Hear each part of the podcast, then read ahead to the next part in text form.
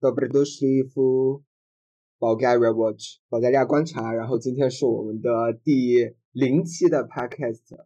我们这个 podcast 呢，呃，有这个四个人，我叫荡荡，对我叫张姐，对我叫牛姐。呃，不是因为我姓牛，就是就是因为某一些原因，所以我叫牛姐。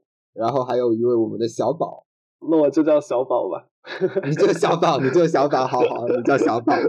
这个 podcast 主要是因为我们做了一个网站，然后这是我们的一个其中的一个项目，给大家来听听，给大家讲讲我们这个保加利亚最近发生了什么新闻。分别用就是介绍保加利亚三个领域或者一个领域不同方向的一个事情，然后我们通过这些新闻呢，给观众、听众朋友们介绍一下这个保加利亚最近到底是什么最热门啊？为什么这个新闻？然后给不懂的观众解释的详细一点，别总是看我们一个网站上特别简短的一些新闻。哦，但是我们就是也不能保证我们说的完全就是对的，我们只能发表一些自己的看法，或者是啊，对对对，这就是一个主观性比较强的一个节目了。大家当乐子听一听就行了，不必当真。有些也能当真。那我们开始今天的第一个新闻吧。在保加利亚的总统呃 Roman Radev 召开国家安全协商委员会，呃，讨论北马其顿和阿尔巴尼亚入门事务后，说明呢，他们对不能就同意北马其顿入门，像总理之前说的那样，有一个确切的期限。啊，对，就是他们就开了一个会议，然后就就北马其顿入盟呢。这个时间呢就不确定，因为这个总统就新上任这个总统说，哎，我们需要在两年内完成这个事情，就是完成就是和北马其顿这个协商，然后让他入盟。但是总统现在就开完这个会就说，哎，没办法，我们觉得两年内不行，所以没有一个确切时间。小宝，你是我就是前几天说这个国家安全协商委员会到底是什么？你给解释一下。好的，呃，国家安全委员会呢，它实际上就是一个。类似于就是一一群人坐在一起讨论讨论一个事情，当然这个事情就是和那个国家安全是相关的，这就是它的一个大概的定义。它的成员主要有国民议会，也就是国民大会的主席，然后还有首相，还有防卫大臣、内政大臣、外事大臣、财政大臣，还有保加利亚的陆军参谋部部长，然后还有各会议，就是每个议每个议会的。党团他派一名代表去参加，他们的具体的负责事项，第一个就是他们会讨论一些和就是国内和国外涉及到国家安全的一些政策，就是还会去保证就是 civil peace，就是保证公民的和平，然后呃公众的秩序，然后还有保加利亚市民的各项权益，然后他们还会就是阻止或者截断一些。可能发生或者正在进行的一些可能会破坏国家安全的行动，而且这个会议它在进行的时候还是一个非公开的会议，不可以有记者进去参加什么的，所以就是有点偏军事，我觉得。呃，对对，因为也有就是军方人员参加嘛，但其实各个党团不管是议长啊还是总统，会后基本上都会有一个呃简短的发布会或者是吹风会这样，然后就基本上能说的都给大家说了。然后这个会议提到的最重要的一个问题就是这个北马其顿入盟。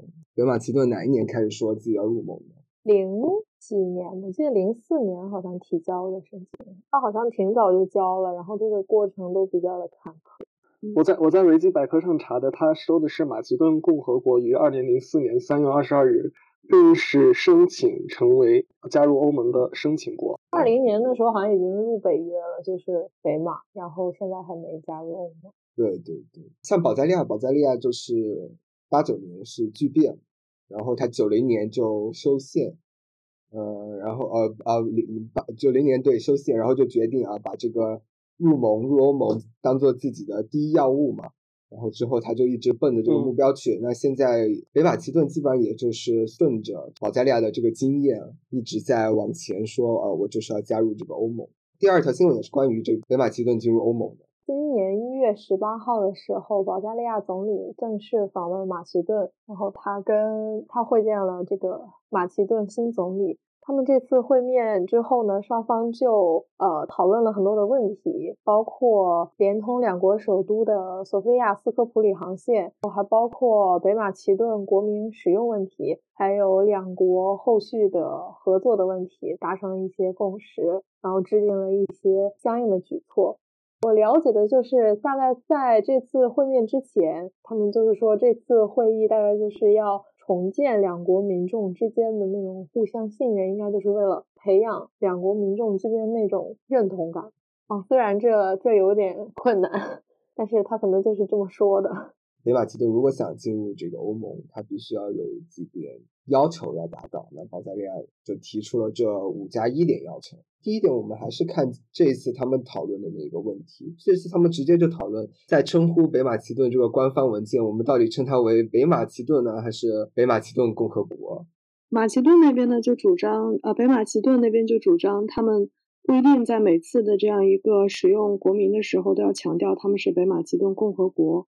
啊，我是说这次会面之前啊，保加利亚就主张北马其顿共和国，它一定要使用加上共和国的这个全称，就是因为北马其顿它其实在历史上它是有三个大部分的。像现在目前绝大部分在北马其顿的呢是呃瓦尔达尔马其顿，然后有一部分呢在保加利亚叫皮里马其顿，有一部分呢在希腊叫爱琴马其顿。所以就是说，如果他使用北马其顿，只使用这几个字的话，可能会引起领土上的歧义。所以呃保加利亚方就担心。北马其顿共和国，它以后会利用名称上的一些文字游戏去主张一些领土方面的问题。但是在这次会晤之后呢，双方也做出了一些让步。就比如说，北马其顿它主张自己使用北马其顿这个国名，它是不带任何领土目的的。所以以后两方可能就不会再对北马其顿共和国还是北马其顿这个名字再做呃过多的纠结。北马其顿因为它的国民问题被投否决票，好像也不是第一次了。他第一次是希腊，希腊要求北马其顿，以前北马其顿叫前北马其顿共和国啊，前南斯拉夫北马其顿共和国是吗？帮我查一下，是吗？前南斯拉夫北马其顿共和国。希腊说，哎，你不能叫这名，你叫这个马其顿的话，我觉得你有这个想呃收掉我希腊土地里面马其顿省，所以我决定就是不给你入盟，除非你改你的国名。哦，他是以前南斯拉夫马其顿共和国的名义加入联合国。他现在在联合国还叫前南南斯拉夫马其顿吗？还是北马其顿共和国？一九年的时候改的国号，后来又跟保加利亚有共和国还是没有共和国这个问题又产生了一些争执，是吗？对，就是这个国民问题，其实也是巴尔干地区的一个问题，一个小名称它也能有一些比较持久的争端。我刚查了一下，他说到二零一一年十二月，就是有一百一十三个国家承认马其顿共和国这个名称，然后其实还是有一些国家承认这个前南斯拉夫马其顿。然后我就在想，他们就是为什么就比如说喜欢要把这个南斯拉夫加上去？我记得就是以前的时以前的时候，就不是苏联还在的时候，那时候南联盟还没有解体，他们可能就是。他们当时是有那种政治野心的，就感觉自己背靠的是苏联，然后自己可以，就相当于是苏联和西方对峙的一个先锋阵地，感觉这个就是能给他们带来一些自信或者什么的。然后前现在南斯拉夫这个名字，对，我觉得他们现在不是对前南斯拉夫比较自信，他现在对北马其顿更为自信。我那天还在新闻下面，就是看到有很多的评论，可能他们那边的民众觉得他们目前的这种方式就是有一点，有一点点那种逃避的感觉。他说问题的关键不是在于就是这些，就在于他们之间的那种历史渊源之类的。就保加利亚那边觉得马其顿 steal 了，不拉萨，因为窃取了他们的历史，然后他们现在讨论的问题根本没有切入核心。对，擦边球的这种感觉。人说从索菲亚到斯科普里驾车其实就两个小时呢，为什么要坐二十分钟飞机呢？第二点就是他要就要求解释一下，这个北马其顿要有这个少数民族，就是这个保加利亚人。它里面有马其顿族啊，然后阿尔巴尼亚族、土耳其族、罗姆族、塞尔维亚族之类的。就是保加利亚，它这个不在北马其顿，它不算一个独立的民族。其实有统计，大概十年前的有北马其顿人口普查，只有写保加利亚人。但是人数就两三千，不算很多，所以就是不知道北马其顿是怎么把这个保加利亚人这个计算。我看那个，他说二零二零年大概有九千九千北马其顿共和国人获得保加利亚国籍，加上之前的还有现在等待的，大概有二十万人。感觉这个数字还是很惊人。这个数字其实是保加利亚自己这一方给出来的一个数字，而且这个数据有一些是从总统的说辞里面提取出来的，就是官方数据好像没看见有那么大的数字。而且里面还说，成为保加利亚公民有两个条件，有两个关键条件，一个是他们的祖父母是保加利亚人，还有一个是他们明确表达自己是保加利亚人。但是就有人说他们。其中一部分人对于保加利亚的感情可能并没有那么的深厚，他们加入保加利亚国籍是因为保加利亚作为欧盟的成员国，能够享有更多的就是待遇。这样，保加利亚已经是欧盟成员国了嘛，所以在整个欧盟境内就可以自由的活动，想去哪个国家就去哪个，所以他们就很多人就依据这两点就申请保加利亚的护照。但是就是第二点进程，感觉其实还是蛮难推进的。就是好像是在前天十九号的时候，还是那个北马其顿的总统，他对他们当地的一个电视台谈到了关于要不要承认保加利亚人少数民族身份的这个问题。他就是说，我们北马其顿如果说有保加利亚人，那么保加利亚也有北马其顿人，但是我们作为一个国家，我们会去帮助他们去获得这样一个民族身份吗？他觉得是不能够的。他觉得，不管是从国际法、国际政治，还是从一个呃联合国宪章的一个角度，互相不应该干涉互相的内政，所以他觉得这是一个内政问题。就好像五加一点的最后一个，他说保加利亚也要求我们不去干涉他们的内政，那么就是说，呃，我们不，我们也不会去强行的去去干涉保加利亚境内的北马其顿人，就是不会去强行的对他们负责啊，或者怎么样。两个就是像镜像要求一样的。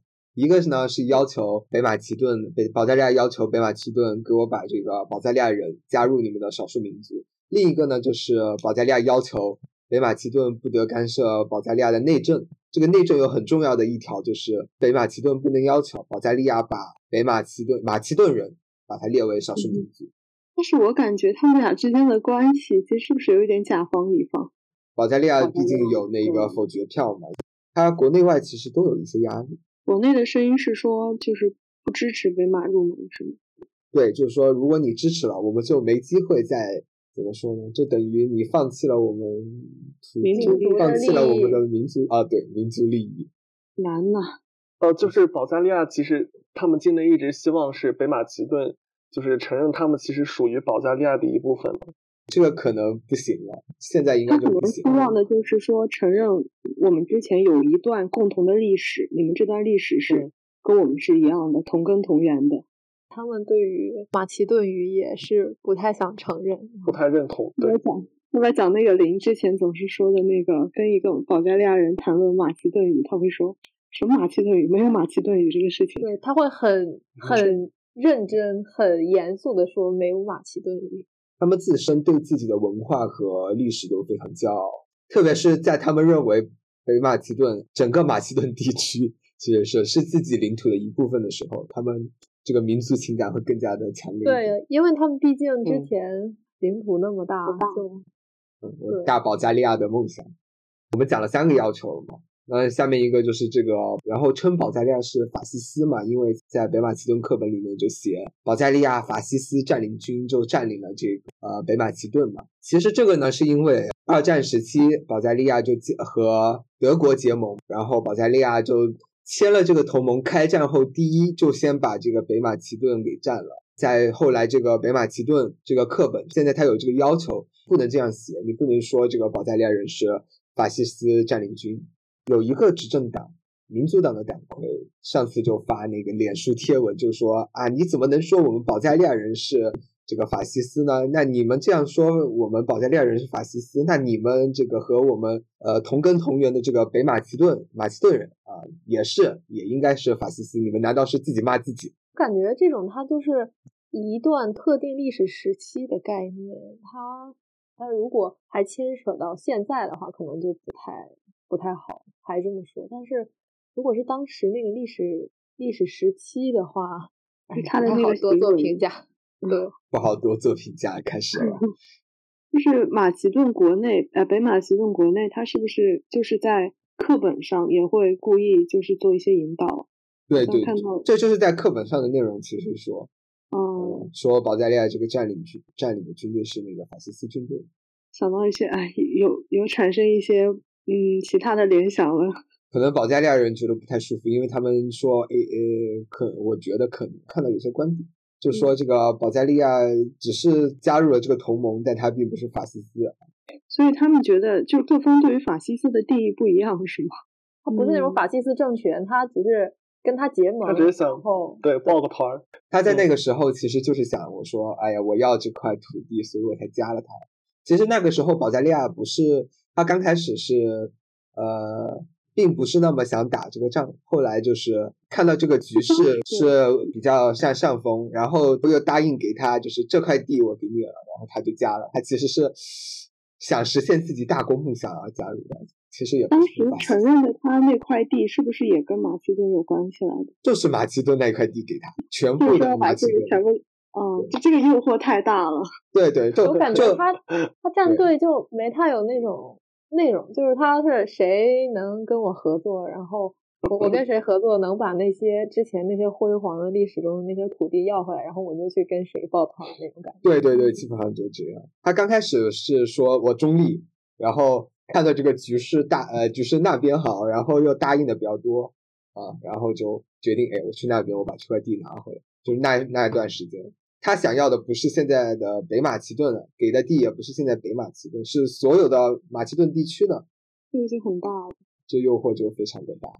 感觉保加利亚是哥哥，北马其顿是一个离家出走的弟弟。虽然他们俩之间有有一定的矛盾，但是哥哥还是挺想把弟弟给拉回来。哎呦，这个 这个说起来可能不一定啊，保加利亚可能不认为北马其顿是哥哥，可能以为这个北马其顿是儿子啊。辈分关系。哎呦，第最后这点我们能聊吗？应该能聊吧。我们先聊那个更加积极的加入这个北马其顿和保加利亚的这个联合历史委员会这个。哦，这个就是我看到他们，因为那个十八号这次会面，他们就说之后的工作会以工作组的形式进行。然后其中有一个，它一共有五个工作组，其中一个工作组就是有关历史，就是。嗯，可能就是想建立一个这样的联合历史委员会，然后来解决之前的一些存留的历史问题。对，嗯，我翻了一下，其实我翻了一下他们那个条约的，呃，里面就特别提到了这个历史委员会，就怎么说呢？希望两方呢，就就历史问题要有一些科学客观的解释。其实也和那个上面那个法西斯占领军那呃课本上的问题都是有关联的。他这些要求。呃，我们来总结总结总结，保加利亚的这些委员会基本上要求，基本上就是跟什么呢？呃，它的历史和认同有关系的，所以这对北马其顿来说，他就不太能接受。哎，这你这不是直接让我重写历史了吗？就是感觉是这种意思。呃，这个北马其顿这个历史也没少重写，历史没少这样说别人，不太好，不太好，不太好，不太好。还最后一点呢，最后一点其实是。补偿马其顿南斯拉夫时期，就是他是南斯拉夫共和国那个时期的共产主义受害者。其实这个一点是因为，呃，第一个就是二战时期嘛，有些共产主义运动，或者是北马其顿说的就是北马其顿民族解放运动的，然后就把一些人就杀害了，觉得他们就是推广的是保加利亚的民族主义。他们应该推广马其顿、北马其顿的这个呃民族主义，然后就把这个保加利亚人可能有一些就被杀害了，可能有一些。第二个呢，就是北马其顿呢作为南斯拉夫时期共和国受害的一些保加利亚人，这个也是一样的，两个都是一样的。呃，宣扬这个保加利亚民族主义的人在北马其顿地区这。嗯，所以现在保加利亚他就要求说。你要给我当时的一些受害者做一些补偿，什么？要求对方做出一些说法，给一个说法。对对对，就是帮他们把这个怎么说？这叫什么？拨乱反正？也不知道。反正就是把这些人都给我怎么说？把那个名义给我恢复，然后也要给补偿。但这个北马其顿好像不太能做到，资料都不在这个北马其顿境内，大部分资料都在塞尔维亚，因为那个时候塞尔维亚才是整个南斯拉夫的一个中心嘛。嗯，所以所有资料都存在塞尔维亚，但是现在他也不可能给你，呃，也可能也就不见了。现在就是处于一个比较僵的局面。对我感觉，除了那个资料的收集啊，还有比如说标准的认证啊，还有一些历史事实的考察问题，其实还是有挺大的难度的。而且我觉得这一点，其实，在保加利亚，呃，讨论的其实不怎么多。这个框架太大了，就感觉他提到这个要求的时候，自己有想到这个能实现吗？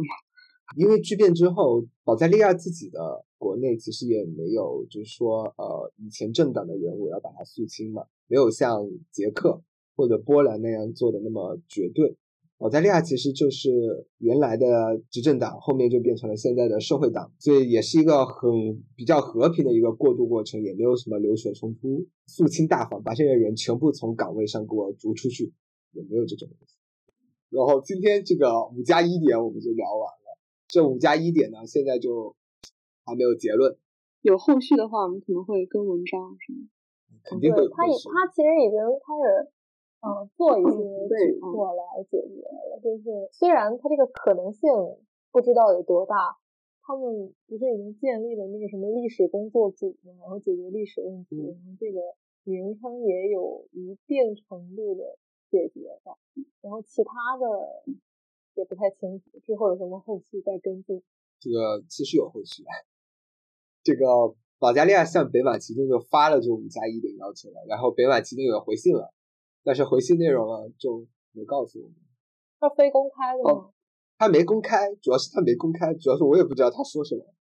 哦，他只是告诉大众说他已经回复了，但是对对对，因为那个保加利亚给了一个截止日期。哦，给他一个 deadline。对对对。好惨哦，一个国家还要赶 DDL。啊，那不是你吗？赶 DDL 的。哦哦。回复了之后呢，就开了一个国家安全咨询委员会。开了会议，然后总理就去访问北马其顿，看来是名称这个应该解决的也差不多，应该不用他们再修国号了。如果还有要说的话，可能就是最近这北约和俄罗斯这边，我昨天看到那个新闻，就是西班牙往黑海这边他驻军了，就是有那个什么驱逐机啊，然后装甲车之类的，反正就是。然后我们今天看新闻。对，然后我们今天看新闻就惊着了，就哎，怎么突然啊？俄罗斯再次再三重申要求这个北约的军队啊，就从保加利亚和罗马尼亚撤出，这个有点不太有点强势啊，强势。嗯，也不是说不太现实，可能之后协商之后啊会有解决。感觉北约的海上力量要进的话，都要从罗马尼亚和那个保加利亚进去进黑海。嗯。他们可能会在他们的岸边建一些就是军事基地的。我们当时上上课的时候，为什么就是保加利亚和罗马尼亚对进入欧盟的要求其实没怎么达到，但是还是给他进了。嗯，最主要的原因就是这个位置太重要了，就把它和罗马尼亚一加入欧盟，西巴尔干就是欧盟境内的事了，就是欧盟内部的事情，就等于画了一个圈嘛。对，然后俄罗斯那边如果再想通过这个来。对对，对就比较难一点。上俄语课的时候做的那个图，就是关于那个能源管道，就是北溪二号还是，反正就是有土耳其西有北溪，保加利亚境内的还是什么，反正就是它算是一个比较重要的一个呃枢纽吧，有很多东西，有很多关键性东西都要经过它这里。它好像不是北溪二号，北溪二号好像是从北溪二号去俄国，从波罗的海还是到德国那边忘了。保加利亚现在是欧盟的那个什么轮值主席国，是不是？啊，是吗？我记得是法国吧？好像是 啊，法国。哎呦，天哪！为什么我们连这些基础知识都不是？轮值主席国在一八年的时候有一次。哦，不是不是不是，哦对对对，二一年七月份，七月一号是斯洛文尼亚，然后一月一号现在是法国。法国。对，法国才对，因为法国说他要推动欧盟之内的欧盟军队嘛。简称欧盟军队，其实就是欧盟合作框架嘛，这个国防合作框架。轮值主席国一八年的时候当了一次，然后做的特别，不是说他做的特别，是他做的宣传。我看了一下，做了一个单独的网站，特别宣传了一下保加利亚的各种政府机构啊、旅游啊，特别旅游啊，还有专门拍这个宣传片去宣传旅游。哎，你们知道吗？小宝，你们学了吗？那还没上国庆不知道课呢。啊，还没上国庆课啊！他们的那个国家的口号就是，就是国家口号就是团结就是力量。团结就是力量。我现在还没有听过保国国歌。我们呃听过吗？我我我好像还唱，就是妮娜 Nina Rodina 嘛？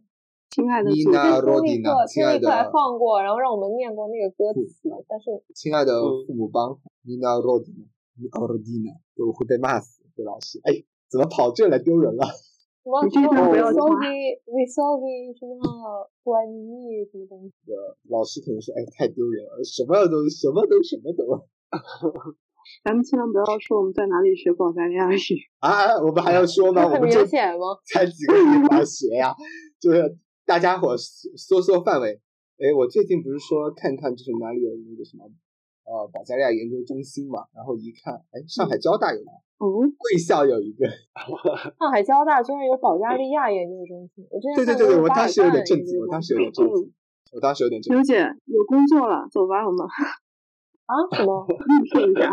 啊，应聘一下这个哦，啊，保应聘一下研究中心。哎呀，哎，但是那个上海交大的农业，哎呀，技术性交流的比较多一点，看了一下。哇，好就是！我们能不能请一下，呼吁一下这个无名小站，呼吁一下，就是邀请上海交大这个保加利亚研究中心的老师来给我们聊一聊，上上课什么都行我们一起去种玫瑰吧。啊、这个还没我们去保加利亚种大蒜、还有什么什么花来着？